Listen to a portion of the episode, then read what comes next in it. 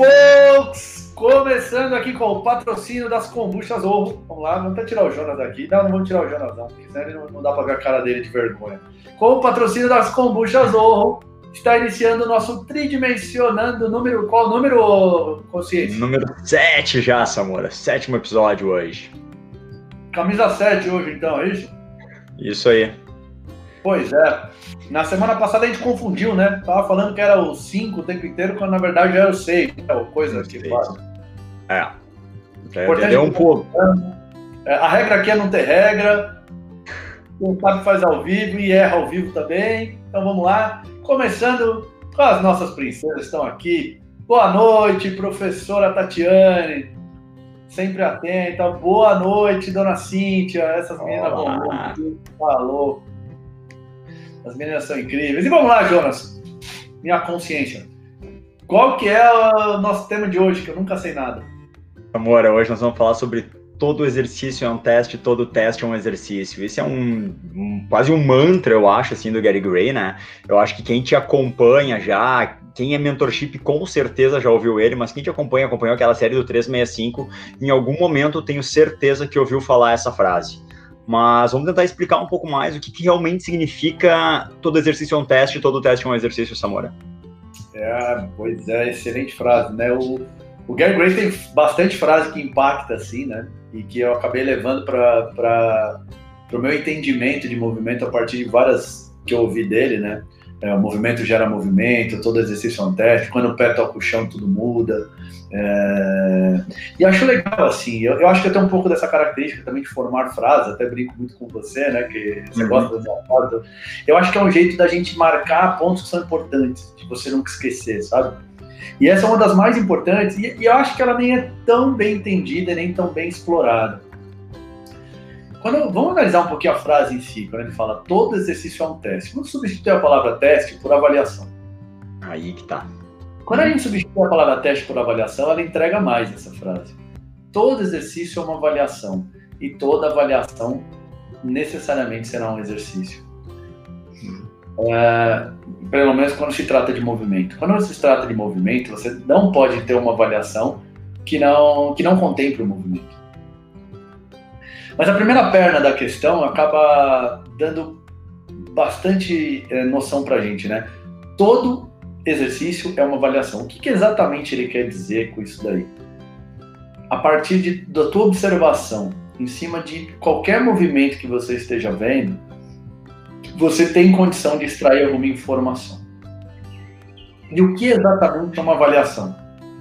Uma avaliação é exatamente isso é, extrair informação a partir de uma observação, ou a partir de um teste, ou a partir de alguma referência. Isso, para mim, é o, é o, a, o conceito de avaliação. E acho que no decorrer do nosso, do nosso podcast hoje, nós vamos entrar mais para essa linha. Porque a, a frase é muito boa em si, mas ela vai abrir uma discussão que acaba sendo um pouco maior. Como a gente complicou os processos de avaliação como a gente entendeu a avaliação como uma sequência de alguns movimentos lá e que se não for aquilo é, não serve, é, ou então eu tenho que extrair todas as informações a partir daqueles sete movimentos, por exemplo, e eu acho que aí a gente começa a se complicar bastante nesse caminho. O que, que você acha dessa frase, seu Jonas? O que, que você entende quando você lê essa frase? É, eu, eu gosto muito de pensar nesse para esse lado que tu levou e falou da avaliação, né, Samora? Porque ela a gente tem uma certa estigma muito grande na avaliação, né? As pessoas, nossa, eu tenho que fazer a melhor avaliação, o que, que eu vou fazer de avaliação? Que, quais exercícios tu usa? Direto o pessoal nos pergunta sobre avaliação, né? O que eu tenho que avaliar, como se a tivesse que entregar muito.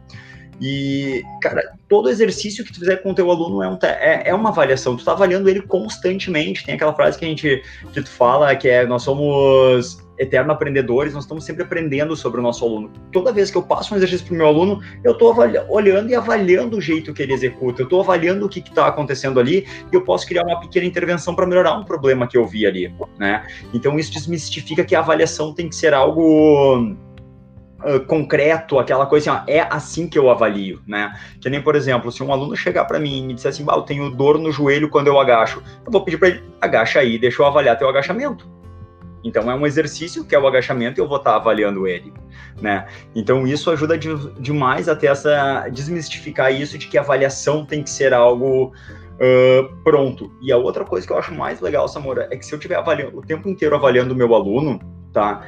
É, uma das coisas muito um dos problemas que eu vejo muitas vezes na avaliação é que nem a gente até debateu numa das lives da, do mentorship essa semana, que é quando tu fala pro aluno assim, ah, caminha aí para mim avaliar. Cara, no momento que tu diz pro aluno que tu vai avaliar ele a caminhada dele, ele mudou o jeito de caminhar. Eu tô sendo avaliado, opa, eu lembro na faculdade, quando eu fiz um, em alguma cadeira avaliação postural, né, a gente fazia, aprendia lá a avaliar a postura da pessoa, Cara, na hora que eu parava na frente do quadradinho lá e alguém dizia pra. Eu, eu mudava minha postura, eu ficava assim, eu tentava me corrigir. A gente tenta se corrigir, a gente tenta mudar, então acaba não sendo uma avaliação às vezes tão natural. Mas quando tu, o teu aluno tá treinando, ele tá agachando e eu tô avaliando, ele não sabe como eu tô avaliando, ele não sabe que eu tô avaliando ele. Então extrai uma informação muito mais precisa dali. Eu acho que isso é para mim é a grande diferença de entendimento dessa frase, Samora. É, a gente abordou ela na última live que a gente hum. falou sobre avaliação e que é uma coisa que se faz muito, é, é tornar quase que um evento e tornar tudo no consciente, sendo que a maior parte dos nossos movimentos, assim, a maior parte não, a infinita maioria dos nossos movimentos são inconscientes. O que eu quero dizer com inconsciente? Ó, que quando eu estou aqui falando, eu estou mexendo aqui na minha mão, né? Agora que eu trouxe para a luz do, do, da minha consciência, eu percebo que a minha mão está fazendo movimento, eu posso até descrever esse movimento, mas Aquele momento eu estava falando aqui, ela estava se mexendo, meu pé podia às vezes estar tá balançando, meu pé faz muito assim, né? Eu estou mexendo a minha cabeça, estou mexendo a minha boca, estou mexendo meus olhos, e nada disso passa pelo meu consciente. Então, é, é, é, são pouquíssimos movimentos que a gente faz no consciente, e um deles está dentro de uma avaliação. Na avaliação, todos são conscientes. Ó, levanta o seu braço aqui o máximo que você consegue, porque eu vou ver até onde você vai. O cara tá lá, e não sei o quê. Ó, e usa um pouquinho mais seu tronco, cara, ele usa. E, e, na verdade, na hora que ele realmente faz um movimento de, de livre, sem pensar, o padrão às vezes do movimento é completamente diferente. Então eu avaliei um movimento que ele está despadronizado ele está num, modelo que só existe naquela avaliação e eu quero tirar conclusões a partir daquilo para usar depois no, no dia a dia dele, onde ele não leva aquilo tão consciente. E aí a gente traz para a própria frase de novo, e não vou mudar as palavras da frase de novo. Quando a gente fala que todo exercício é um teste, a gente brincou agora com todo exercício é uma avaliação, se a gente mudar ainda para todo movimento é uma avaliação. Porque se a gente começar a entender a descaracterização do exercício e do movimento, eu acho que vai ser mais rico ainda o que a gente vai extrair dessa frase. Ou seja, se você quer avaliar a pessoa andando, e o jeito que ela anda quando ela vai no shopping, o jeito que ela anda quando ela vai na rua, só olha ela andar, não precisa nem falar para ela, ela vai andar em algum momento. Você olha. E de preferência que ela não perceba que você está olhando. Que é a melhor coisa para você extrair. Aí você sabe, pô, estou avaliando. Estou avaliando, estou extraindo alguma informação. No meu conceito de avaliação, avaliação é sempre extrair informação a partir de alguma referência, a partir de, ah, de algum, de algum cenário, de alguma condição, de, de qualquer. Todo ponto que me puder gerar alguma informação. E quando eu e o que, que a informação eu trago? É outro grande ponto quando se pensa em avaliação, né? É, as pessoas às vezes perguntam como é que você avalia isso? É, para você avaliar alguma coisa, você criou uma referência. Você tem que criar algum ponto. Ah, qual foi a velocidade que ela fez isso? Quantas partes do corpo estão envolvidas aqui? E, e o que essas partes fazem? Elas estão fazendo o que elas deveriam fazer? A sequência do movimento está correta? A amplitude dele é uma amplitude que máxima? Ah, eu não tenho como saber o que é máximo, o que é bom, o que não é. Então, a primeira avaliação sua é esta. Você descreve o que está acontecendo. Para você avaliar, você tem que ter, entender o que está acontecendo. Então, o primeiro passo de uma avaliação é entender. Ah, a pessoa agachou. O que, que ela fez quando ela agachou? Ah, legal, ela fez isso, ela fez isso, ela fez isso. Ela, é... O que, que é esse agachamento? Ah, tem dorsiflexão? Tem. Quanto dorsiflexão ela fez? Quanto flexão de joelho? Quanto flexão de quadril? Quanto flexão na coluna? A partir do momento que eu entendo, eu começo a entender agora é... se o que eu, a proposta que eu faço, ela melhorou alguma dessas valências. E ela pode ser, ela sente dor quando ela... Por exemplo, perguntar para a pessoa, ah, você agachou, você sentiu dor? É uma avaliação. Perfeito. Então, tudo que te extraiu alguma informação que você possa usar é uma avaliação. E quais são as informações mais importantes? Não tem como a gente saber. A gente depende vai saber. Do contexto, depende do que eu estou avaliando, né? Exato, em cada caso. Pessoa que tem dor, provavelmente dor é uma boa, uma boa informação. Mas não é a única, eu posso extrair de, de um movimento várias outras. Ela tem controle ou ela despenca quando ela faz esse agachamento? Às vezes ela faz porque ela não sabia o que ela tinha que fazer. Aí eu explico para ela, olha, tenta só controlar um pouquinho essa descida. Então eu já dei uma segunda tarefa agora, porque eu percebi que na primeira falhou isso aí, mas agora eu quero saber, falhou porque ela não consegue ou falhou porque ela não sabia que ela tinha que controlar? Ela tentou descer o mais rápido possível. A partir da segunda pergunta agora eu já tenho a resposta. Então, de novo, eu fiz uma avaliação na primeira, extraí uma, uma informação, a partir dessa informação eu fiz uma segunda pergunta, extraí uma outra avaliação e por aí vou. E ela não sabe que eu estou, às vezes, avaliando ela, que eu estou. E às vezes nem eu sei também. Porque às vezes a resposta ela só salta aos olhos. Faz, hum, faz isso de novo aí. Hum, entendi agora, uma coisa que eu não estava vendo. Pô, põe o pé um pouco mais na frente. Agacha. Claro que se eu fizer essa cara aqui que eu estou fazendo agora, eu estou entregando o que eu estou avaliando. Mas eu posso falar, ah, legal, quero mais uma repetição desse daí. Ela não precisa saber que eu. Ou faz mais cinco repetições. Ela não precisa saber que eu vi alguma coisa que me chamou a atenção. Acho que isso é um grande segredo da avaliação, é, é que a pessoa não saiba que está avaliado. Até porque todo mundo que fez é, prova um dia não gostou da pressão que recebeu. Assim, principalmente quando você precisava muito passar naquela prova, você sentiu que aquela pressão não ajudou, muitas vezes não ajudou você a desempenhar. É muito comum um aluno falar, puta, eu sabia da matéria, mas na hora me deu um branco, não sei o quê.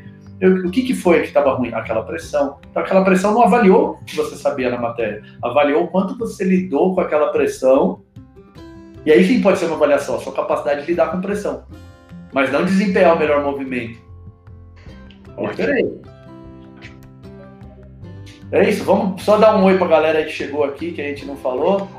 Chegou essa salve monstros, nosso querido Tomé. Vamos a parte do, do, Jonas, assim, o Jonas parece um monstro mesmo. Paulinha por aqui, grande Paulinha. Os mestres, estou aqui. Paulo Solano. Luciana Celante também, boa noite. E agora a Paula começou a sessão de puxar o saco. Vamos lá. Já pode puxar o saco do mentorship? Entrei no mentorship buscando uma avaliação e vou sair com literalmente infinitas. É, e aí, todo ano na, na época da venda, nas primeiras semanas de aula, a pergunta que eu mais escuto. E avaliação? Você vai dar avaliação? Você vai ensinar avaliação? Você vai dizer o que é avaliação? E aí, no primeiro momento, eu mostro que a avaliação é isso, é, é uma avaliação, é uma coisa constante. É... E, a, e, nas primeiras semanas a pessoa demora para perceber o valor disso. Ela fala, puta, mas eu queria tanto uma avaliação tipo o FMS, o 3D Maps, ou sabe lá Deus, uma avaliação isocinética, que nem eu vi lá, eu vi um, um aplicativo no, no Instagram que ele me faz isso, isso e isso. E no fundo, se você não sabe extrair informação, não serve para nada. Para nada. E muitas vezes você extrai informação ruim. Eu já dei, eu dou muitas vezes exemplo lá do FMS, daquele movimento de flexão do quadril deitado no chão, que se eu for fazer esse movimento pensando em ver a capacidade de flexão do quadril num chute frontal acima da cabeça, eu certamente reprovaria nesse exercício do FMS, mas eu chuto em cima da tua cabeça. Eu colocar um copo ali, eu tiro ele de cima da tua cabeça. Por quê? Porque na hora que eu vou chutar, eu preciso de flexão do quadril, mas eu não preciso de flexão do quadril sem a ajuda da minha coluna. Porque quando eu tô com as costas no chão, eu tô sem ajuda da minha coluna. Eu preciso de um movimento integrado com a minha coluna, com o meu tornozelo, eu preciso de estabilidade, eu preciso de um monte de coisa. E realmente é, aquela avaliação não me diz muito. muitas vezes, se eu tiver um resultado muito bom naquela avaliação, assim, eu consigo trazer meu pé para caramba, pode até me indicar que isso seja uma coisa ruim.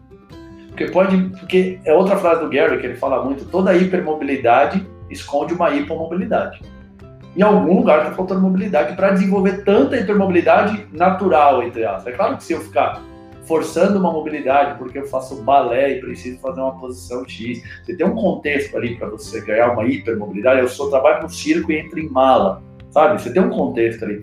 Mas do nada, cara, você, todo, você tem uma mobilidade exagerada em alguma coisa, muito provavelmente foi uma demanda que chegou ali, que exigiu daquilo ali uma maior mobilidade do que uma mobilidade natural e, e que a, e a exigência dela nasceu por alguma deficiência em algum lugar. E se você procura, normalmente você acha. Então, isso tudo nasce assim, a observação nasce toda de uma frase, né? Olha, toda, todo movimento é uma avaliação. E filosoficamente ela é muito rica e muito importante. Ela acaba sendo nessa mora libertadora, né? Eu brinco, eu uso muito que o mentorship ele me libertou de várias amarras que eu tinha, né? Uh, e essa da avaliação é uma, como tu falou, a pessoa entra no mentorship e ela quer saber uma avaliação. E normalmente o que a gente espera encontrar é muito mais fácil tu me ensinar uma avaliação concreta, né? Uma coisa, ó, tu vai fazer isso para tirar e extrair isso de informação. Para mim, que estou avaliando no início, é muito mais fácil eu, eu, entender isso, que nem o FMS, ele dá, ó, cara, é um, dois ou três, é isso, isso e isso, e não tem muito diferente disso, né? É aqui, tu precisa pensar muito nela.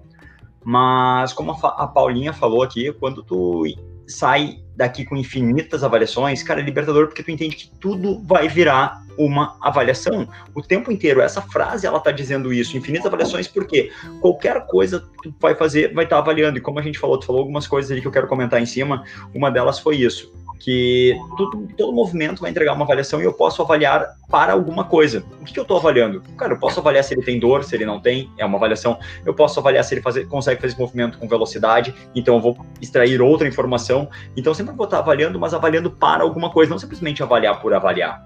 Né? E é muito bacana a gente sempre pensar, tem uma frase que a gente usa também que é aquela de função é tarefa dependente. Se a tarefa, a função é tarefa dependente, eu tenho que avaliar o que? A tarefa, muitas vezes né? E é um movimento, e eu vou pedir para ele fazer o um movimento, e eu vou avaliar aquele movimento, que nem a gente pede ali, ah, deitado, e levantar a perna para cima em flexão de quadril, me avalia quanto tem de flexão de quadril na posição deitado. E nada mais. É isso que ele entrega. Quanto de flexão de quadril tem na posição deitado. Não necessariamente isso não é transferível, essa flexão de quadril. Um erro que eu cometi logo que eu comecei a faz, fazer a avaliação era, tu explicou um recurso ali que às vezes a gente faz, a gente pede pro cara, ó, levanta o braço, mais que consegue, não, mais, usa teu quadril, vai lá, aí, tu conseguiu chegar lá atrás, muito bom. O que, que eu tô vendo nesse momento? Eu não tô vendo se, a, uh, se ele faz esse movimento, eu tô vendo o quanto de recurso o corpo dele tem, mas às vezes ter esse recurso disponível não quer dizer que ele usa esse recurso no dia a dia, ele não sabe usar isso. Então, quando tu avalia, sem dizer que tá avaliando, tu realmente vê o que acontece. Que nem é muito comum, eu uso o 3D Maps muitas vezes, né? Mas a gente, quando eu falo 3D Maps, é legal a gente colocar quanto aspas, que eu uso os movimentos do 3D Maps, mas hoje eu já adaptei totalmente por essa realidade que a gente está falando aqui. Conforme o contexto do aluno, eu vou usar algumas coisas mais do 3D Maps ou menos né, hora. Mas quando eu peço para o cara fazer um lunge anterior e jogar o braço para cima, fazer um reaching aqui, uh, eu vejo que o pé do cara, às vezes o pé de base vai estar tá em rotação externa. Se eu pedir para o aluno deixar o pé, não, não. Se eu falar para ele, ó, cuida aquele teu pé e deixa ele sempre apontando para frente, ele vai fazer a avaliação às vezes deixando o pé para frente. Mas eu tô vendo se ele tem o recurso ou se é assim que ele usa o pé dele no dia a dia dele. Então essa é uma grande diferença que eu vejo de tu mostrar pro cara que tá avaliando e pedir para ele fazer alguma coisa. Não, não, tenta fazer isso, vai lá, tenta chegar lá, o score é lá, vai lá, vai lá. Tu tá mostrando para ele o que é, então ele vai fazer aquilo ali naquela hora mas isso quer dizer que no dia a dia dele, que ele vai andar, que ele vai caminhar, que ele vai sentar no sofá, ele vai fazer da forma que tu pediu, ou tu tá avaliando se ele é capaz de fazer o que tu pediu, ou tu tá avaliando o jeito que ele se movimenta. Então é muito legal tu entender que toda vez que ele se movimentar, tu vai estar tá avaliando ele. É muito mais rico isso. Vai te entregar muito mais do que tu tá procurando. É, nessa linha de raciocínio, você vai pegar só pessoas que estão muito no extremo porque o cara não consegue realmente, mesmo sabendo o que tem que fazer, mesmo você explicando direitinho, ele não consegue fazer. Então, o, o, o extremo, tá, é importante saber, mas o extremo você pegaria de qualquer jeito. A, as sutilezas você não pega. Uhum. Que é o que você falou. Uma coisa é você ter o recurso, outra coisa é você usar numa condição é, inconsciente. Assim, na hora que você vai fazer a, a tua tarefa normal, aquela que você não está pensando. E eu gosto dessa frase por outra coisa, né? Quando eu entendo que todo exercício, todo movimento é uma avaliação, eu entendo que agora, toda a minha aula, eu tenho uma enorme oportunidade, possibilidade de extrair uma informação que pode mudar o jogo.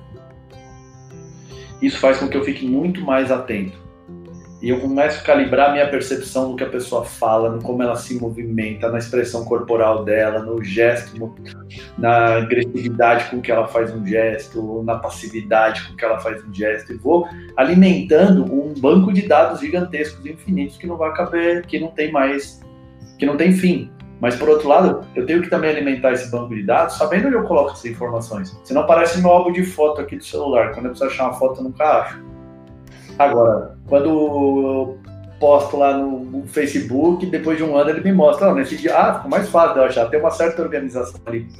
Então é importante é, a primeira coisa que me, me, traz, que eu quero trazer à luz, é isso. É o quanto a gente não pode agora virar um professor, que eu gosto do jeito que você fala, professor ventilador, né? Está na sala olhando tudo. É claro que você está cuidando de cinco, seis pessoas ao mesmo tempo, você não tem como, como extrair informação de todas ao mesmo tempo.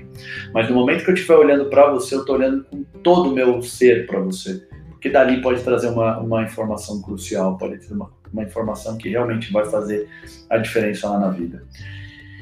E assim, quando a gente pensa, ah, isso é bobagem, não é assim, realmente quando faz uma avaliação, você cria mais recursos, você consegue saber muito mais sobre a pessoa do que desse jeito. Eu vou fazer uma pergunta para você, provavelmente eu já sei a resposta, mas eu vou te fazer. Quem você acha que sabe mais sobre o Bento? Você, além de você. existe alguma pessoa que sabe mais sobre o Bento do que você e sua mulher? Para quem não sabe, o Bento é o filho do, do João. Olha, uh, talvez as avós do Bento ou o Bento. É, Acho, mas acho que mais do que vocês não tem ninguém que sabe. Quantas vezes você parou para fazer uma avaliação do bem? Uhum. Porque você é muito interessado no progresso, no progresso do seu filho, nas pequenas conquistas dele, você consegue perceber cada pequena conquista dele. Mas você nunca criou um cenário de prova. Vou fazer uma prova hoje e ver se você consegue pular do sofá, menino. Não, um dia ele pulou do sofá e você viu. E como ele pulou, você viu. Você está o tempo inteiro observando ele e pelo relacionamento, pela paixão, pela atenção, isso faz você extrair informação dele o tempo inteiro. Você sabe coisas que um outro observador mais indiferente não percebe. Então, a avaliação ela diz mais sobre quem avalia do que sobre o avaliado. Ela é mais importante para quem está avaliando do que para o avaliado. E ela é tão importante para quem está avaliando e tão pouco importante para o avaliado que é melhor que ele nem saiba que ele está sendo avaliado. Tu tocou num ponto ali, Samora, uh, que foi, eu me remeteu a uma situação que eu tive com uma aluna, tá? Uh, cara, eu tava uma aluna, ela tava na academia, ela tava reclamando, começou com uma dor ali naquela região, mais ou menos era quadrado lombar ali, né, do ladinho do tronco ali, para quem não tá vendo a gente aqui entender. E cara, eu fiz uma avaliação para fazer alguns movimentos e tal, e a gente foi trabalhando dentro daquela teoria do sucesso, fomos progredindo, mas não melhorava muito aquilo cara, teve um dia que eu pedi um exercício para ela, não lembro exatamente o que, que foi, cara, mas na hora que ela fez o exercício, assim, cara, parece que foi um holofote na minha frente, assim, eu vi aquele quadril dela, não entrou em rotação interna, ali eu, caraca, ó, faz mais um aqui. Aí coloquei um outro movimento que o quadril teria que entrar em rotação interna, com, junto com flexão, e de novo não entrou, e eu, caraca, vamos trabalhar essa rotação interna de quadril aqui. Cara, no que eu destravei aquilo ali, e na, quando eu fiz o processo de avaliação inicial dela, eu não vi aquilo ali. Mas num dia trabalhando ali, analisando ela, que, cara, mas foi muito engraçado, assim, ela parece que foi um holofote, uma coisa, tuf, brilhando um pisca-pisca, dizendo aqui, aqui, aqui, e aquilo saltou e me fez enxergar, e a solução a gente encontrou muito rápido depois daquilo ali, sabe? Coloquei rotação de quadril junto com flexão de quadril, os dois combinados, ela ganhou aquela capacidade de movimento ali, e as costas dela parou de doer absurdamente, assim, então é, isso é o tempo inteiro acontecendo nessa Mori, tu tá vivendo aquele momento ali, entendendo o teu aluno, te faz ter extrair informações muito mais importantes que às vezes tu tirando uma avaliação que ele sabe que está sendo avaliado. É isso. E assim, que obriga a, a, gerar uma, uma conexão com esse aluno, né?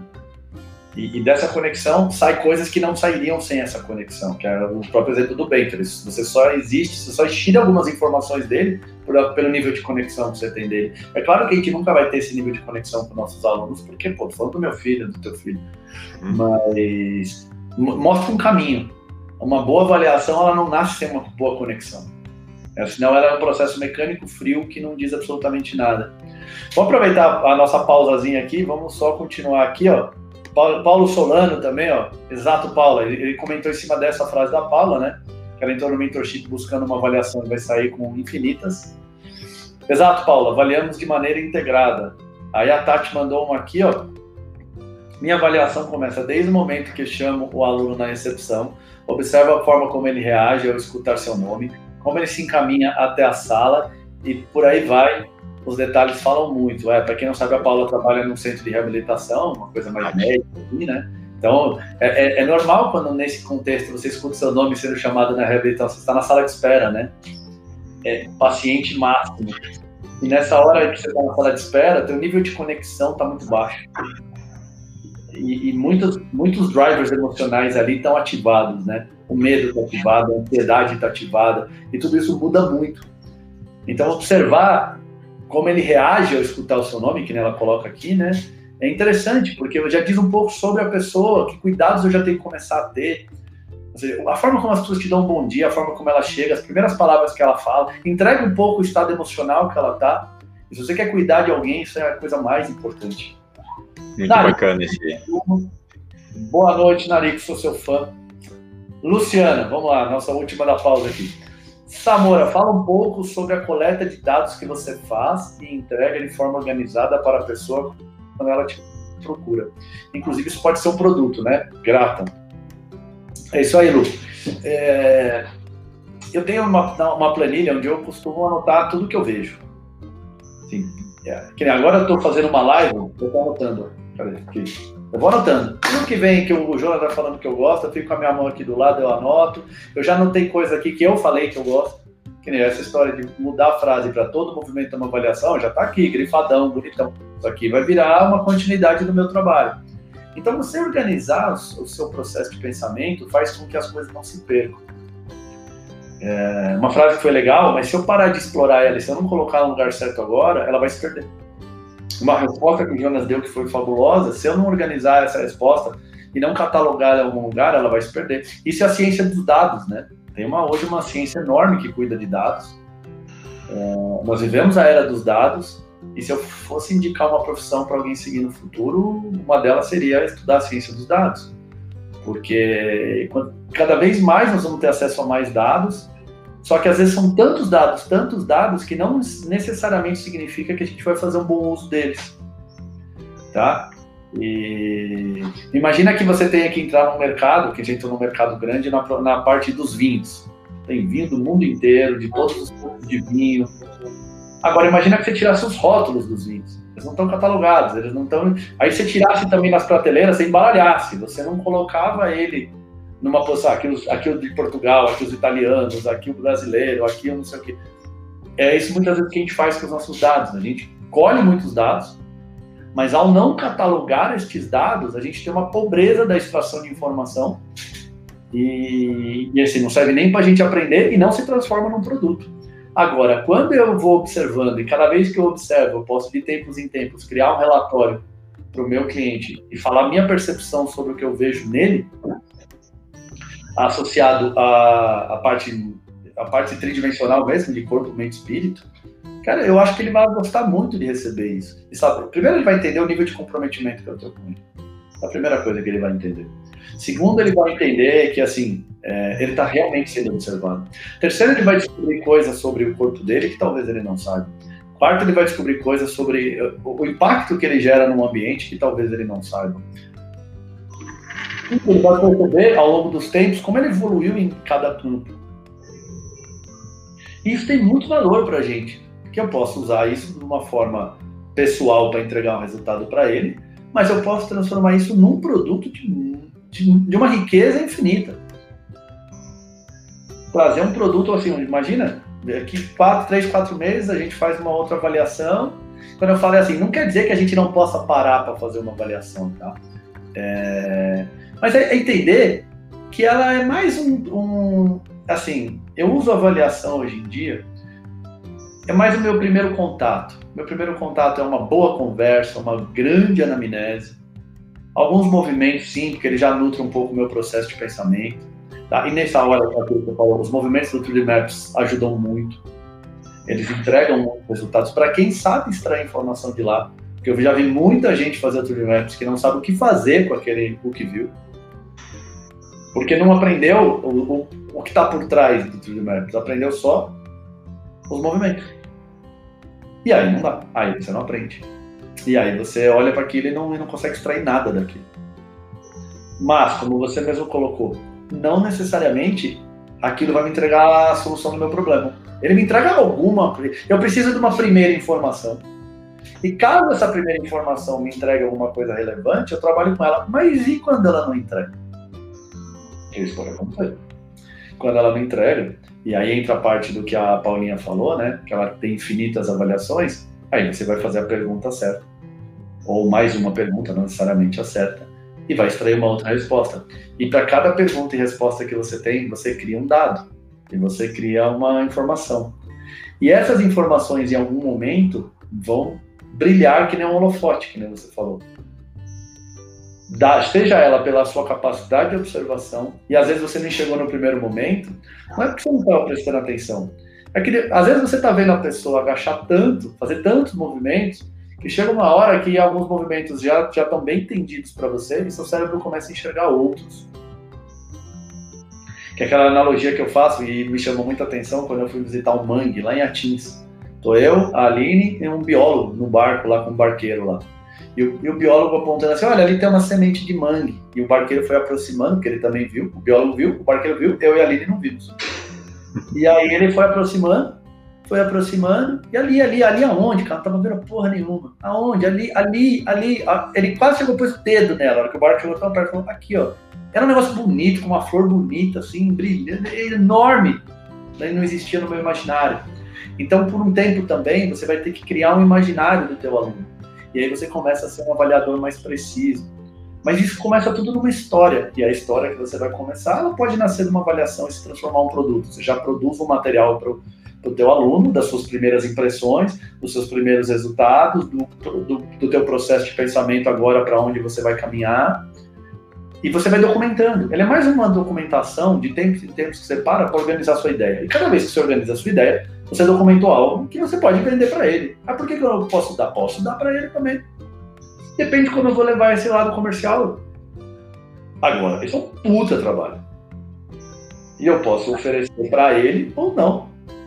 Porque há uma relação comercial ali. Se eu entendo que isso tem muito valor, tudo que tem valor é bem fácil a gente mensurar o valor. Uma Ferrari tem muito valor, é só um carro, mas ela tem muito valor. E ninguém vai me dar. Entende?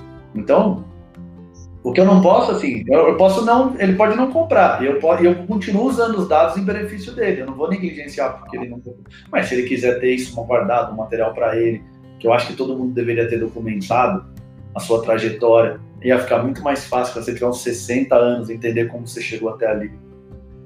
Quando você tiver 80 anos entender como você chegou até ali. Entende? Quando você tem uma fratura, quando você tem um acidente de carro, entender qual. Porque, que nem ontem eu estava assistindo o jogo do Palmeiras. O jogador não, ele, ele saltou para tentar pegar uma bola, quando ele caiu, o pé dele meio que prendeu no, no, no, no chão e ele passou um pouco o peso por cima da perna e hoje deu que ele teve uma lesão de menisco. Cara, se desse uma lesão de ligamento colateral, eu até entendia. Quando deu uma, uma lesão de menisco, eu fiquei me perguntando, quem é que garante que aquele menisco não estava lesionado antes? Não faz muito sentido seu menisco ali do jeito que foi. Porque ela foi uma lesão completamente lateral, assim. É... Agora, você dá na ressonância que deu e todo mundo associa diretamente aquele problema ao, ao, ao evento, ao trauma. E pode não ser. Agora, é claro que a nossa avaliação não ia trazer o menisco e não vamos ficar fazendo ressonância de menisco o tempo inteiro. Mas, Vamos imaginar que o cara bateu o carro e aí você percebe que agora ele está com uma dificuldade de rotação interna no quadril. Você sabe se isso veio do acidente que ela já tinha? Você não sabe. Porque às vezes o quadril dele sempre funcionou mal. Então o quadril dele não é exatamente o um problema pós-acidente. Talvez agora ele esteja pior, porque a torácica que antes funcionava melhor e compensava, agora não compensa mais, porque agora ela sentiu. Então você cria outra observação a partir de um histórico que você acumulou. Então a gente hoje perde muito quando a gente deixa esses históricos ficarem a Deus dará. É, parece bobagem, mas ó, se eu, se eu abrir a minha gaveta aqui, eu extraio daqui na boa agora. Tem calma. Um. Dois. Maníaco dos cadernos. Você já conhece os cadernos, né? Três, já. quatro. Cinco, seis. sete, oito.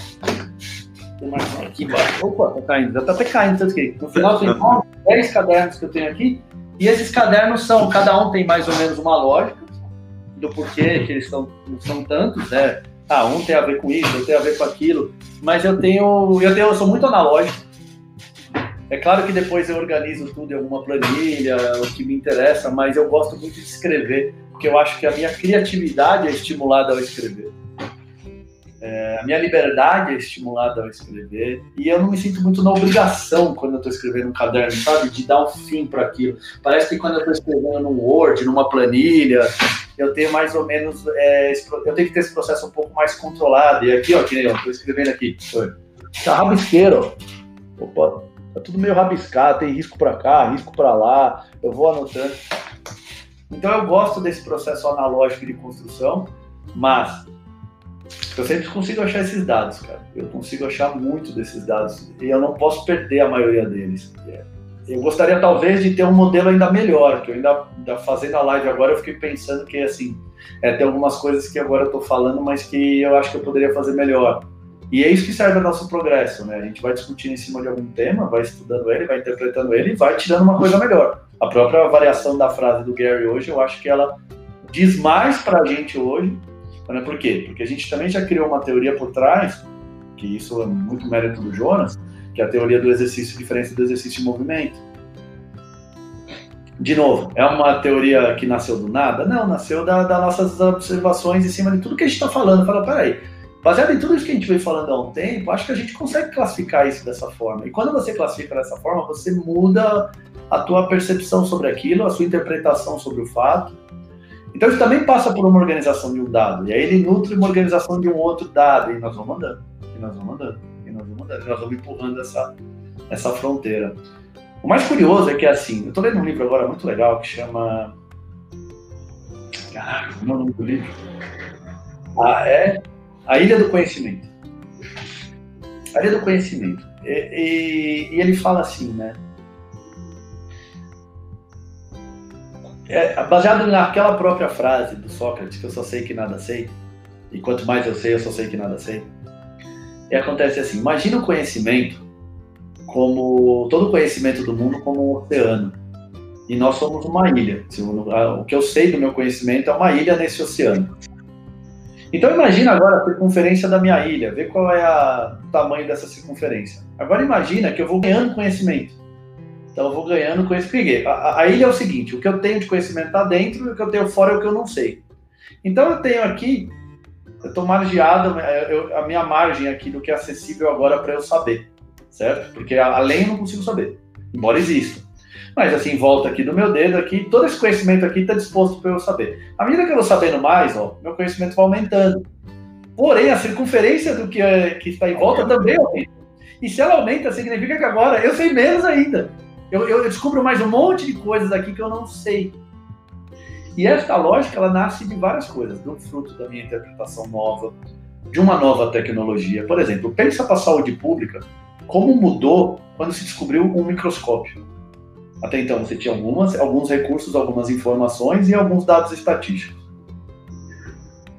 O dado estatístico foi por muito tempo a maior fonte de dados que a gente tinha para solucionar algum problema. A partir do desenvolvimento de novas tecnologias, a gente começou a extrair informações que a gente não tinha. Então, ao descobrir um microscópio, a gente gera um, uma capacidade agora de extrair dados que antes a gente não tinha, de corrigir os dados onde, onde a gente trabalhou e com certo erro porque a gente não tinha aquela informação. E por isso que quanto mais a gente avança, menos a gente sabe proporcionalmente. Na verdade, a gente não sabe menos, a gente pôs mais luz no desconhecido, que já existia, o desconhecido estava lá. Mas eu não via. E porque eu não via, é meio que eu não entendi. Era como assim, a partir do momento que eu descobri que tinha aquela semente de mangue naquele barco, naquela hora, desde então eu comecei a ver milhares de sementes de mangue então, assim, num mangue que não existia nenhuma semente de mangue, passou até agora milhares de sementes de mangue. E elas sempre estiveram lá, porque o, o, o, problema sempre foi na, mi, no na meu acesso a essa informação. E a partir do momento que eu vou tendo mais acesso, eu acabo vendo mais coisas e eu vejo mais coisas que eu não sei. Vou imaginar que cada uma daquelas sementes de mangue fosse um nome, fosse uma pessoa, então agora tem um monte de pessoa que eu não conheço. No primeiro momento eu achei que eu conhecia todo mundo que estava ali, porque só tinha eu, os meninos na canoa e minha mulher. Mas não, essa semana de mãe, cada uma pessoa. Ah, elas estão ali. Então, por conhecer uma, eu passei a conhecer mais coisas.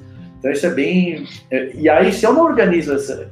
Pensando no conhecimento como uma ilha, que não que ela não vai parar de crescer, porque você tende a expandir seu conhecimento, a não ser que você comece a ter alguma degeneração. A tendência é que você só vai acumular conhecimentos ao longo da vida, mesmo que seja mais rápido ou mais lento. E conhecimento besta, assim, sei lá, eu comi um negócio novo, falei, ah, isso aqui eu gosto, eu não gosto, é um conhecimento. Ou isso aqui existe e não existe, é um conhecimento. Ah, entrei por uma rua nova, Pô, uma rua que eu nunca tinha passado, é um conhecimento. Você vai gerando outros conhecimentos.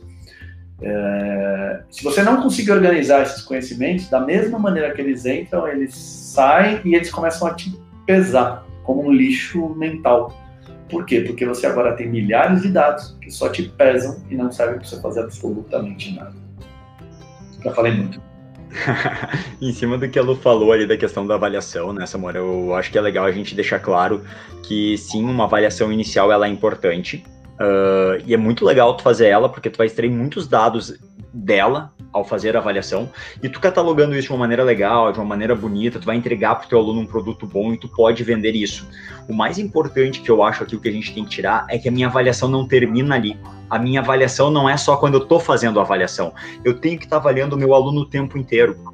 É isso que eu acho que é o mais importante. Eu tenho uma avaliação inicial? Eu tenho. Mas eu tenho que saber que por muitos motivos, talvez aquela avaliação inicial não me entregue tudo que ela pode entregar como ela vai entregar no dia. Como tu mencionou, na hora que ele sabe que ele está sendo avaliado, é diferente. A pressão que ele sabe, pô, agora nós vamos fazer uma avaliação, ele já fica um pouco aqui. Eu lembro, eu converso com os alunos, ó, oh, não, fica bem tranquilo, não é nada que tu não consiga fazer, não exige nada de esforço, é um movimento super simples, só vai jogar teu braço para cima, vai pisar ali, eu tento tornar o mais natural para ele. Mas, pô, ele tá sendo avaliado, ele quer saber se foi bom ou se foi ruim, então tudo isso pode impactar na maneira que ele vai se mover naquele horário ali. Então eu não posso levar aquela avaliação ali, ela, tá, ela me deu alguns dados, mas eu não posso levar ela como a a, digamos, uma verdade absoluta, é aquilo ali, né? Eu tenho que estar constantemente, acho que é, esse é o ponto mais importante que a gente pode trazer dessa frase do Gary, né? De que todo exercício é um teste, como a gente colocou agora, todo movimento é uma avaliação. Eu estou constantemente avaliando meu aluno. Que nem, por exemplo, daquela aluna ali. Cara, eu identifiquei que o quadril dela, quando ele fazia uma flexão, ele não, entra, não conseguia combinar a flexão com rotação interna. Mas na minha avaliação, como os movimentos que eu fiz ali, não teve nenhum movimento que exigisse essa combinação. Então, na avaliação eu não vi aquilo ali, mas num dia que eu passei um exercício para ela, para tentar soltar algum, fazer um movimento diferente ali, aquilo ali apareceu para mim. Então, por eu estar atento que todo momento eu estou avaliando ela, eu consegui descobrir o problema dela, que na avaliação inicial não me apareceu né? Então isso eu acho que é o mais bacana desse, desse mantra, que é, que é chamado assim, é cara, é isso, eu tenho que estar o tempo inteiro avaliando ele. Eu estou o tempo inteiro olhando para ele e a todo momento, a cada repetição, pode ser, eu posso extrair alguma informação dali. Qual informação? Bom, daí eu posso escolher qual informação eu estou procurando. Eu só vou achar o que eu estou procurando. Se eu não estiver procurando aquilo, talvez eu não ache aquilo. Pode, como tu falou, a semente de mangue, ela tá ali. Na hora que tu falou da semente de mangue, eu lembrei da primeira vez que a gente foi fazer a primeira ecografia ecografia do Bento. A ecografia está mostrando, ó, oh, ali, tá vendo ali, não sei o quê. E eu, aham, mas não vendo nada, não entendendo nada que tinha um bebê, onde é que era o bebê ali que tava ali, né? Então, na hora que quando tu não é treinado a procurar enxergar, tu não enxerga né? Então esse processo eu acho que é muito bacana, assim, entender a principal coisa é isso. Eu faço uma avaliação inicial com ele, eu posso fazer uma avaliação muito legal, muito bacana, fazer um produto bacana daquilo ali e vender. Mas a minha avaliação não termina ali. Para o cliente terminou ali. É legal ele ter talvez até essa percepção de que, ó, já está avaliado, agora vamos pro treino. Mas eu estou constantemente avaliando ele. É, perfeito. É, continuar aqui, a Tatiane falou que sentiu uma ilha uma ilha bonita, cheia de coqueiros, né, Tati? E aqui tem uma, um ponto que eu quero discutir aqui, que a dona Narico escreveu aqui para a gente. Ó. Vocês falaram sobre avaliar sem que o aluno saiba que está sendo avaliado, para que não se perca a naturalidade de seu movimento. Mas vocês não acham que ele deve ter consciência do que está sendo avaliado? Bom, Narico, a pergunta é muito boa. É, ele, ele, se eu trouxer para ele essa consciência, eu não obtenho uma, a melhor resposta. Então, assim, para que, que eu estou avaliando ele? Estou avaliando ele, não é só para avaliar. É diferente assim de uma prova, vamos ver quem é mais rápido? Aí, aí ele tem que saber. É, é uma avaliação também, se você pensar, vamos ver quem é mais rápido. Aí ele tem que saber por quê? Porque ele vai usar todos os recursos que ele tem para desempenhar essa prova o mais rápido possível. Então, quanto mais ele sabe do que ele tem que fazer nessa hora, mais ele entrega. Então, esse é um contexto de avaliação. Mas existe um contexto de avaliação, principalmente quando eu estou trabalhando com reabilitação, que a avaliação é o que menos importa. O que importa é que ele não sinta mais dor. Este é o que menos importa. E nesta hora, uma avaliação onde ele não tem consciência do que está sendo avaliado, me mostra, ou tende, ou me ajuda a mostrar o dia a dia dele, como ele se movimenta, e vai me explicar por que, que ele está sentindo essas dores. Porque pode até acontecer dele dele na avaliação talvez não sentir determinada dor porque ele mudou o padrão de movimento. E aí eu não, tenho, eu não consigo achar a resposta. Ou seja, eu peço para ele agachar. Normalmente ele agacharia de um jeito, mas como ele sabe que está sendo avaliado, ele corrige o padrão dele de movimento, que afinal aquilo ele sabe que é o certo, entre aspas, tá? É, porque, nem, vamos usar um exemplo onde eu trouxe ele para consciência, vou explicar direitinho como ele tem que desempenhar. Arruma o pé assim, usa o teu quadril assado, porque tem gente que agacha em cima do joelho, tem gente que agacha mais pro quadril. Se eu explicar para ele como eu quero e ele vai desempenhar, talvez ele não sinta dor. É muito comum, e assim, às vezes as pessoas vêm aqui e elas têm muita dor na lombar. E aí eu peço para elas pegarem alguma coisa no chão, por exemplo. E aí elas, é, elas vão pegar uma coisa no chão do jeito que elas estão acostumadas a pegar. Agora, se eu falar para ela que eu vou avaliar ela, muito provavelmente ela se corrige. E aí acaba não sendo natural. Então eu, eu acabo não obtendo uma resposta satisfatória. E assim, eu acho que não. Se a gente vai fazer algo onde a gente vai ter perda, por que a gente vai fazer desta forma? Em ciências faz muito isso, entendeu? Por exemplo, quando eu faço um teste placebo, o que, eu estou fazendo o teste placebo? É uma forma de quebrar a, antecipação do resultado. É quebrar o direcionamento do resultado. Eu falo para as pessoas, eu vou dar um analgésico para você para você não sentir nada. E dou analgésico para a pessoa, todas elas, algumas vão parar de sentir até pela, porque o mental delas já entendeu que ele está com analgésico. Agora, quando elas sabem que assim, olha, alguns deles são só pílula de farinha. De alguma forma eu já faço ela voltar para um estágio mais natural. Eu não sei o que me espera. Eu, não, eu, vou, eu vou ver a reação. Porque o que me importa é a resposta. Quando a consciência dela me atrapalha na resposta, não me interessa. Só seria interessante se o movimento dela fosse consciente. Ou seja, toda vez que ela vai se movimentar, ela vai caminhar, todos os movimentos dela tivessem na consciência dela. Onde vai o pé, onde vai o outro pé, o que, que o tornozelo faz, o que o outro tornozelo faz, o que o joelho faz, o que o outro joelho faz, o que o quadril faz, o que o outro quadril faz, o que a faz. E, e a cada movimentinho dela, o que, que o olho faz, o que, que o nariz faz, o que, que, o, que, que o, o a, gastroquinêmio dela faz, o que, que o reto femoral dela faz. É, não é assim o movimento. Então eu não posso avaliar algo de um jeito que ele não é.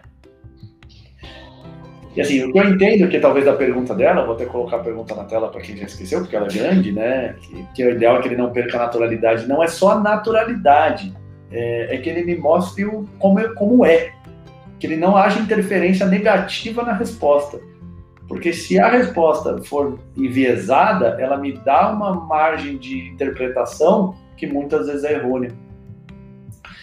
E aí, quando a casa, você não acha que ele deve ter consciência? É que muita gente pensa assim, pô, tô sendo avaliado e não tô nem sabendo.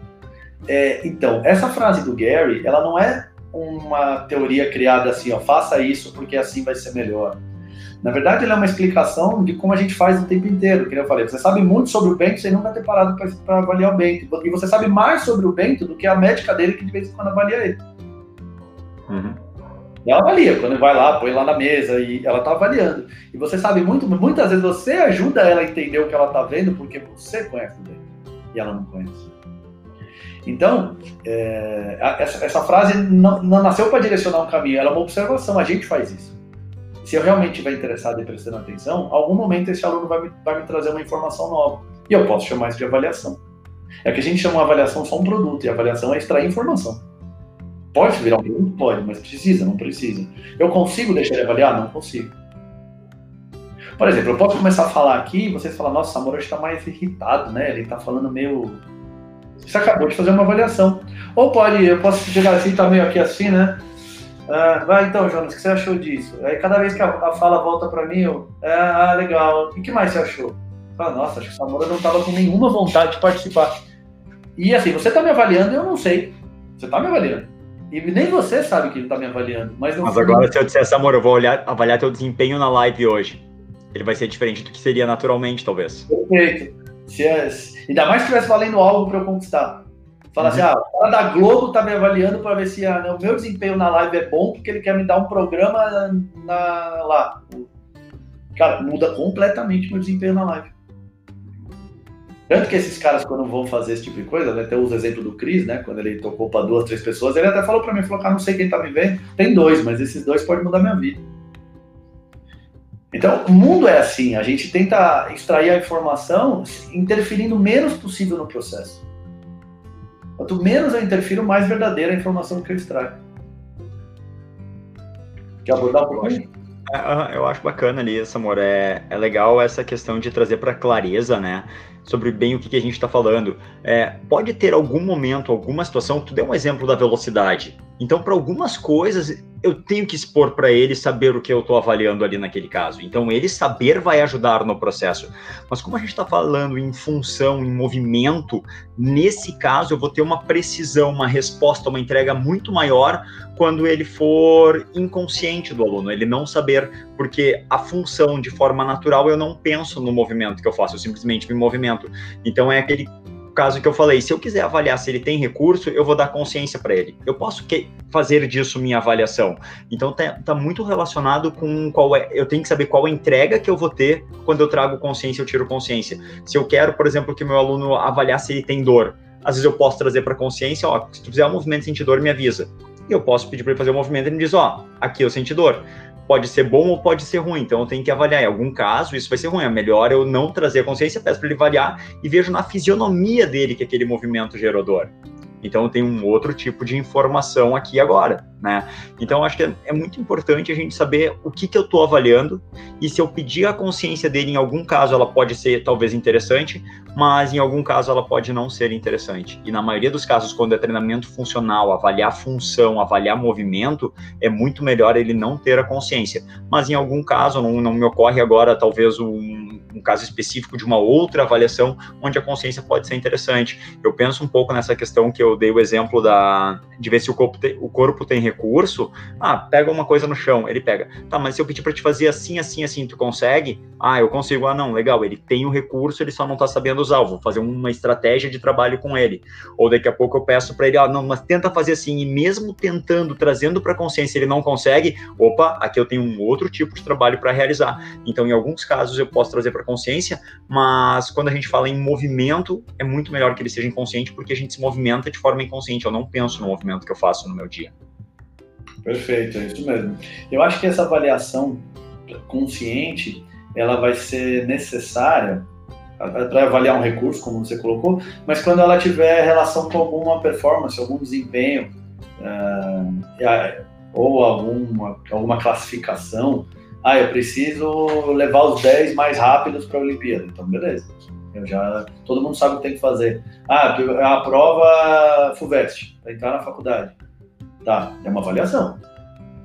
E no meu caso, na época da faculdade de esporte, ainda tinha avaliação de aptidão física. Então você tinha prova, você tinha que nadar, você tinha que correr, você tinha que saltar, você tinha que fazer um teste de agilidade. Então aí é legal que todo mundo saiba o que está sendo avaliado. É, hoje caiu, graças a Deus, né? Não faz nenhum sentido. Mas mas já que, tá, já que a regra naquele momento era essa, então eu estou sendo avaliado para ver se eu tenho condição de entrar numa faculdade. Aí faz sentido eu saber o, o que eu tenho que o que eu tenho que desempenhar. Porque nessa hora eu estou pensando assim, como essa pessoa consegue usar, potencializar todos os recursos que ela tem. Esta é a minha avaliação. Como ela consegue potencializar. Agora, quando eu penso assim, por que está doendo a, as costas dela quando ela anda na rua? Quando ela anda na rua, ela não está pensando em nenhum movimento. Então, a minha avaliação ela tem que ser o mais próxima possível da, da situação real. E só o fato de eu já trazer um dia para uma avaliação, ela já não é mais tão próxima. O nome disso é, é, chama de fator retroativo, né? É um fator que atrapalha a obtenção da, da resposta. É muito em, em, ciência tradicional mesmo, né? O nome, inclusive, é um nome bem comum. Eu vou fazer uma avaliação de eletromiografia, tem vários fatores retroativos. Uh, primeiro que a pessoa já não vai caminhar da mesma forma, porque ninguém caminha da mesma forma com aquele monte de eletrodo polar. O, aparelho está pesando em algum lugar, então você também não está com o transmissor daquilo, então aquilo está mudando o centro de gravidade do seu movimento. Passa um avião e interfere no, no sinal da eletromiografia, então às vezes aparenta que ali ele captou alguma coisa, quando na verdade ele captou o sinal do avião. Isso é chamado de efeito retroativo. Isso é um exemplo bem clássico de efeito retroativo, mas tem vários. E um deles é, inclusive, a pessoa ser avaliada. A gente fazia um teste no laboratório de biomecânica, é, para quem acha que eu nunca estive em laboratório, né? É, que acha que eu falo, não, eu saí porque eu quis. É, a gente queria saber como que a musculatura reagia do ponto de vista da eletromiografia, a partir do momento que você caía no chão. Só que a gente queria fazer quando você sabe que vai cair e quando você não sabe. E aí o que, que a gente fazia? A gente colocava a pessoa em cima da plataforma, né? E eu falava para ela, olha, vai acender uma luz aqui vermelha, aí vai ficar amarela e na sequência vai ficar verde e aí esse chão vai abrir. Era uma plataforma falsa, ela vai abrir e você vai cair numa distância pequena. Quero entender a resposta da, da desaceleração da sua musculatura do gastrocnêmio, né? E aí depois nós vamos fazer isso sem que você saiba que hora que vai abrir. Mas a primeira vai abrir, tá bom? Aí ela subia na plataforma, dava um segundo, ela abria. Puf. Por quê? Porque ela, na cabeça dela, ela sabia que só ia abrir depois da segunda. Depois da primeira. Então ela ia antecipar a resposta também. Aquilo é um fator retroativo. Mesmo que ela não sabe que hora ela vai abrir, ela sabe que a qualquer momento vai abrir. Então ela antecipa. E eu não quero que ela antecipe. E depois a pergunta era: e se ela souber, que diferença faz? A gente fazia que a diferença no impacto era muito maior, dado que eu, eu, eu sabendo que eu vou cair, eu consigo desacelerar. E, e, quando eu não sei, eu não consigo desacelerar tão bem. E isso tem muito a ver com acidente, com o jogo, movimento no jogo e tal. Então é muito importante a gente entender essa, essa dinâmica de avaliação, de o que afeta, o que não afeta, o que atrapalha, o que não atrapalha, o que ajuda, o que é, não ajuda, sabe? Então, tentar colocar. E aí a pergunta sempre é válida, né? Existe a singularidade. Eu posso perguntar para a pessoa assim: você quer que eu te dê uma resposta que vai me ajudar mais ao a solução do seu problema ou que vai te deixar mais feliz porque você está sabendo, mas vai me atrapalhar? Você deixa você escolher. Provavelmente ela vai falar, cara, eu vou ficar feliz se eu não tiver dor, né? E aí, continuando aqui, temos aqui mais mais pessoas, você já, já aborda essa questão, se tiver mais alguma coisa para falar aqui.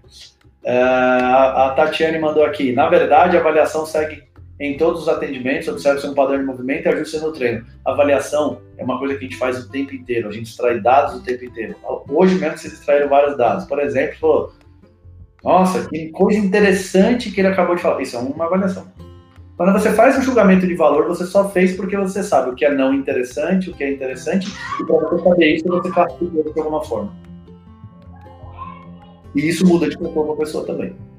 É, aí a Narico mandou que adora nossas reflexões, mas a aula de avaliação, ninguém está refletindo nada aqui, dona Narico? é, eu acho que uma aula boa é assim: a gente interpreta o que a gente está vendo, a gente pensa em cima do, do, do, mundo de verdade, e a partir disso a gente cria nossas teorias. Não o contrário, se você mudou esse padrão, e aí a reflexão se faz muito valiosa, porque ela que vai te nutrir todo o processo de pensamento. Temos aqui Lari Lemos. Boa noite, muito bom, Larissa por aqui. Timidamente opinando. Acho que até para pessoas por questões emocionais, saber que está sendo avaliado pode gerar alteração na postura e também no movimento. Não só acho, como tenho certeza, Larissa. Seja muito bem-vinda, você é muito bem-vinda aqui na nossa, na nossa live. Narico, muitas vezes uma lesão é ocasionada por repetição de movimentos inconscientes inadequados, não é? é movimento inconsciente é quase uma redundância. A maioria dos nossos movimentos são in, in, é, inconscientes. O fato dele estar tá pouco harmônico, vamos dizer assim, de uma maneira geral, associado a uma repetição e muitas vezes a uma intensidade, que não é só a repetição que é o problema, às vezes o problema não é. Por exemplo, a pessoa anda e não sente dor, mas a partir do momento que ela corre, vamos dizer que é um movimento muito semelhante, o problema foi a intensidade agora, a pisada já é muito mais forte, a desaceleração tem que ser muito maior, começa a sentir a dor no joelho. Então, vale a pena.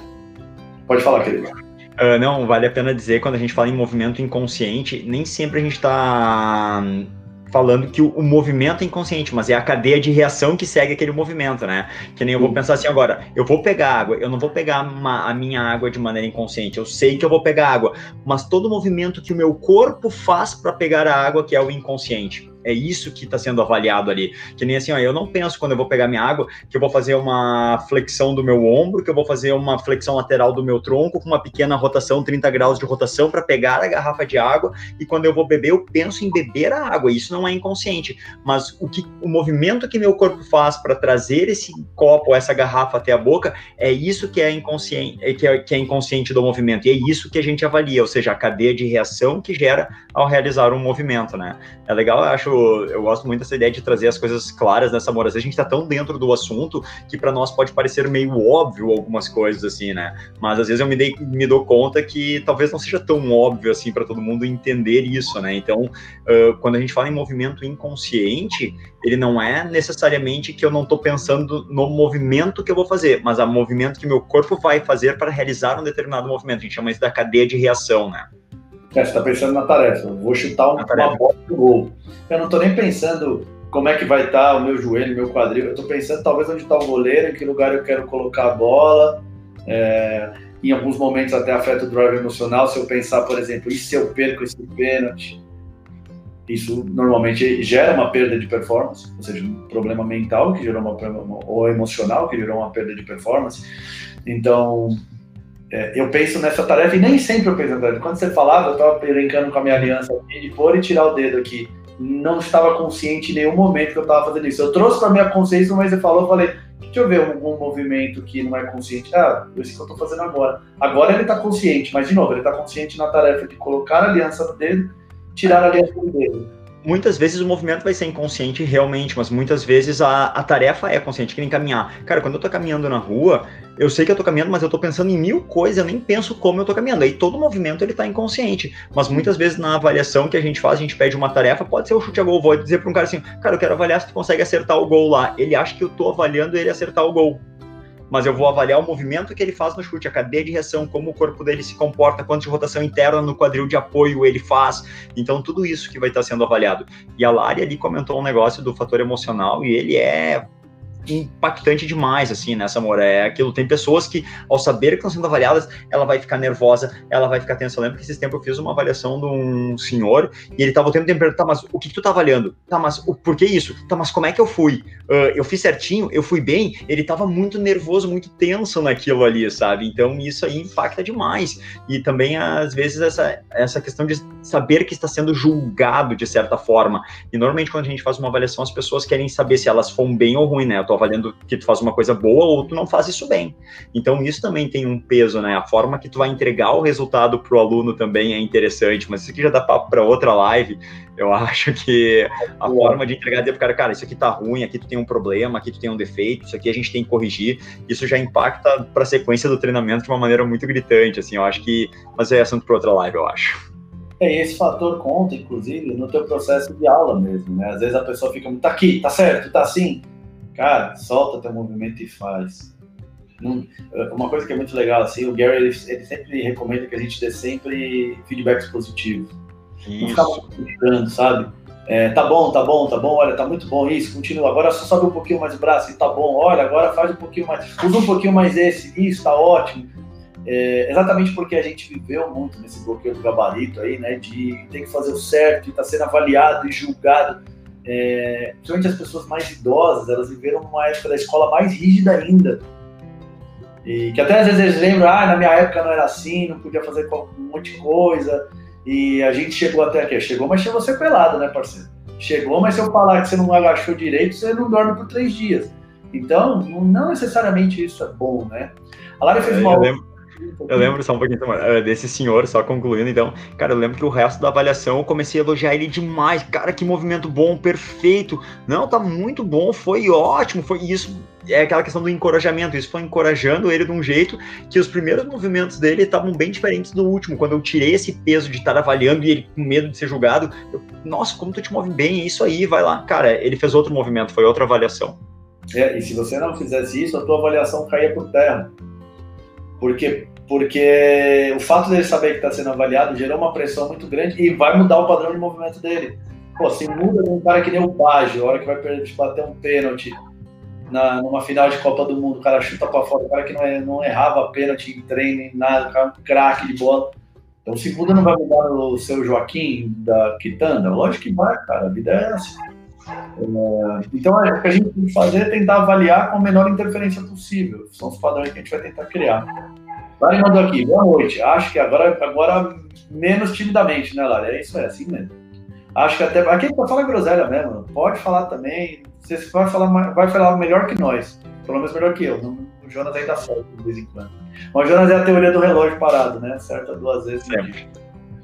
Boa noite. Acho que até por questão emocional, quando a pessoa sabe que você está analisando o movimento dela, ela pode alterar para que seja bem avaliado ou para sentir inibida. Você pode para as duas coisas, exato. Ele pode, ser, ele pode melhorar, como ele pode piorar. Na prática, ele só não vai me trazer a informação que eu preciso, porque ela vai me tá deturpada. E assim, quando você, quando você muda a tua abordagem na avaliação que a gente estava falando, Jonas, você passou a elogiar ele, você tem isso a partir de uma avaliação que você acabou de fazer dele. Exato. Esse cara tá ansioso, esse cara, sei lá, ele tá com medo, ele tá nervoso, ele tá, tá sendo ruim o processo para ele. Como eu posso. Então você avaliou isso. Você uhum. extraiu essa informação. A partir disso você gerou uma outra conduta para melhorar o conforto dele ali. Pra, porque você, por quê? Também porque você tem o conhecimento de que um drive emocional pode arruinar a tua avaliação. Fora que você também não quer que ele tenha uma percepção, uma, uma vivência nesse ruim, ninguém quer isso. É isso, crianças. Alguém tem mais alguma pergunta aí, enquanto o Jonas faz os comentários finais dele, para a gente responder? Senão, já deu uma hora e quinze de lado já. Tempo ah, voa. Pô, hoje foi rápido, hein? Caramba, agora que eu olhei ali para cima, uma hora e cinco. Tempo ah. voa. Quer comentar em cima disso enquanto a gente espera? Porque tem um delay entre a nossa fala e a. Sim, sim. Não, essa, Moura, desse senhor ali, então vamos em cima dele ali, né? Foi bacana porque eu comecei a dizer, não, olha, não te preocupa, essa variação eu não estou avaliando se tu faz certo ou errado, eu só preciso saber como o teu corpo faz o movimento para a gente poder treinar depois, então não, não, não tô te avaliando em bom ou ruim, em certo ou errado, e dele fez um movimento, ó, oh, esse, se tu quer, esse movimento tá muito bom, nossa, perfeito, isso foi legal, isso foi bacana, e mudou a avaliação dele. Eu quase que pensei assim, aqueles movimentos que eu fiz no início, aqueles dois primeiros ali, eu acho que eu vou ter que fazer de novo aqui, pra, porque não me entregou o que tinha que entregar, né? Então, essa questão, assim, ajuda bastante, né? Uma coisa que eu ia comentar antes, Samora, em cima de um comentário, eu acho que foi da Narico ali, Uh, sobre tornar consciente, né? Eu já fiz uma estratégia para um aluno, como ele, que ele queria saber uh, essa questão de oh, o que, que tu está avaliando, eu criei uma situação diferente para ele. Digo, não, ó, joga o braço para cima aqui, que eu quero ver o quão alto vai o teu braço, né? Ou não foi bem isso que eu usei, quão alto vai teu braço, mas ó, joga teu braço que eu quero ver teu ombro quanto movimenta, né? Mas na verdade eu estava avaliando o quadril dele, o quanto a capacidade de quadril dele tem de extensão. Porque se eu dissesse que eu queria ver quanto o quadril dele tem de extensão, ele ia tentar estender ao máximo aquele quadril. Mas quando eu tirei a consciência dele do quadril e como ele queria saber alguma coisa, eu dei alguma coisa para ele. Mas foi tipo, uma coisa que ao estender o braço ele precisa ter extensão de quadril, certo? Então, se ele tenta estender o braço ao máximo e o quadril não estende, pô, tem uma baita informação aqui. Então eu dei para ele uma alguma coisa para ele levar a consciência dele, porque para ele ele estava nesse de querer saber o que estava sendo avaliado, só que eu não disse exatamente o que, que eu estava avaliando, né? Foi uma estratégia que eu usei e funcionou bem a princípio assim, né? É interessante, né, que é, a, quando a pessoa faz questão, para onde você deu luz? Para a tarefa. Uhum. A tarefa, eventualmente, ela vai ser consciente. Eu quero arremesse essa bola o mais forte possível. É uma, é uma consciência da tarefa. Não deixe sua bola, arremessa aí. Como? Quando? Do jeito que você quiser. Aí o cara pode ir lá fazer uma gracinha quando você estava avaliando a, a, a, potência dele. Aí dá baixo. Porque ele não pensou que, que era potência. Talvez ele pensou em precisão, ele tirou um pouco da velocidade para poder melhorar a precisão, e no caso você não queria precisão, você queria potência. Ou você queria potência com precisão, e ele socou bem devagarzinho para acertar o alvo que você falou. Então, reforçar às vezes a tarefa, porque você também não pode sacanear o cara que está fazendo. Sabe? O, o cara, às vezes, ele, ele não entendeu o que você quer. Ah, porque, não, porque você deu pouca informação, porque você não queria é, mudar o processo de pensamento dele, você não queria influenciar mas você influencia de forma negativa. Olha, dá um passo aí e, e joga o braço para cima. Vamos usar o movimento do 3D Max. Só que o que, que você quer? Você quer ver o quadril dele deslocando para cima, inclusive o calcanhar de trás pode sair do chão. Porque o peso vai estar na perna da frente. Tipo, o peso está de verdade na perna da frente, o calcanhar de trás tem que sair do chão. Você quer ver essa translação do quadril dele também. Se você não fala isso para ele, ele fica com o peso lá no calcanhar e ele e, e, você acaba dando uma observação ruim e fala, ah, ele não consegue transferir o peso. Será que ele não consegue ou ele não sabe? Ou ele não entendeu o que tinha que fazer, né? É. Porque isso eu vejo muito, né? É, sacanear o cara, né? Não, é, tu tem que dar a consciência, daí é legal, por isso que eu uso o Maps, né? E às vezes a gente adapta ele, mas é porque a gente traz a consciência para a tarefa. Ó, pisa ali na frente, joga o braço bem para cima lá em cima. Mas nessa hora a questão que eu quis falar não foi em termos de sacanear ele, mas é assim, ó, tá, o que, que tu tá avaliando aqui? Ele perguntou, né? Não, eu quero ver o quanto teu movimento faz ali, mas na verdade eu tava querendo olhar naquele momento o quadril dele, que era algo que eu tava em dúvida, né? Perfeito. E nessa hora, se ele sabendo da tarefa, às vezes até ajuda. Por quê? Do jeito que você colocou. Porque ele vai fazer o maior esforço do mundo para levar o braço dele o mais para trás possível. E, e, e, ele sabendo disso, ele precisaria usar o máximo possível do quadril, então. Aí sim ele leva o braço lá atrás, tá vendo? Não usei, não usei meu quadril, vou usar o meu quadril, o braço vai lá atrás. Então ele sabendo disso, e ainda assim o quadril dele é porque a cadeia dele tá ruim. Tá ruim. Uhum. Meninos, uma hora e dez de live, acho que tá muito bom. Muito obrigado a todas as nossas meninas. Hoje teve dois rapazes, o Paulo e o Tomé, mas em geral está rodeado de, das nossas queridas amigas mulheres. E aliás, recebe de mim toda a solidariedade. Vocês estão, estão indo bem, estão caminhando. Eu falo que eu sou feminista, eu deveria ser. Eu, eu tenho um lado feminino muito exacerbado. Eu gosto de trabalhar com mulher, eu gosto da forma como elas pensam, eu gosto é, da capacidade delas de, de equalizar melhor emoção com razão, que eu acho que isso é uma coisa fundamental. É, e às vezes a gente tem uns cenários ainda obscuros que passam pela, pela nossa sociedade, mas estamos juntos, mulherada, vamos conseguir. A passo a passo, pensa, é muito melhor que na Idade Média hoje, pode ter certeza. Então, nós estamos a passo a passo, parece que a gente não percebe, mas o mundo está sempre avançando um pouquinho, sempre melhorando, sempre melhorando. É que lembra na Ilha do Conhecimento, quanto mais a gente sabe, mais a gente descobre coisas que não sabia, e as coisas, das coisas que a gente não sabia, tem coisas boas e coisas ruins. Então eu também sei mais coisa ruim que eu não sabia. E, e as coisas ruins marcam mais que as boas. Isso dá a sensação da gente que a gente está andando para trás, mas a gente não está andando para trás. Quero também parabenizar meu amigo Fernando Reis, que hoje é aniversário dele, meu professor de jiu-jitsu, meu, meu mentor, cara que me, me treina e me leva na minha melhor versão. E é isso, agradecer o Jonas pela mais uma aula aqui e toda a minha, nossa querida audiência, que é, é pequena, mas é fiel. E, pessoal, queria agradecer a todo mundo presente aí e lembrar que dia 27, 28 e 29, né, Samora, a gente vai ter nosso super workshop de treinamento tridimensional. Né? Então, tudo isso que a gente está abordando nas lives, a gente vai abordar de uma maneira muito mais profunda. Vão ser três dias de, podemos dizer, de muita tridimensionalidade, né, Samora? Mais informações vão receber para frente. Quem não entrou ainda no nosso grupo do Telegram, a gente está compartilhando muito material bacana lá. A ideia é criar uma comunidade bem forte lá. Então, se tu ainda não está no grupo do Telegram, segue a gente nas redes sociais ali, no Samurai 3D. Uh, ah, direto a gente está colocando no Stories ali o link do grupo do Telegram. Todo domingo tem um material exclusivo do grupo do Telegram. E 27, 28 e 29, um super workshop aí, três dias mais ou menos, acho que vão ser três horas de duração cada dia, né, Samora? De muita tridimensionalidade. É isso aí, meu garoto. Entenderam agora que eu chamo ele de minha consciência? É isso. Obrigado, consciência. Obrigado, pessoas. Grande beijo a todos. Valeu, Tchau. pessoal. Abraço.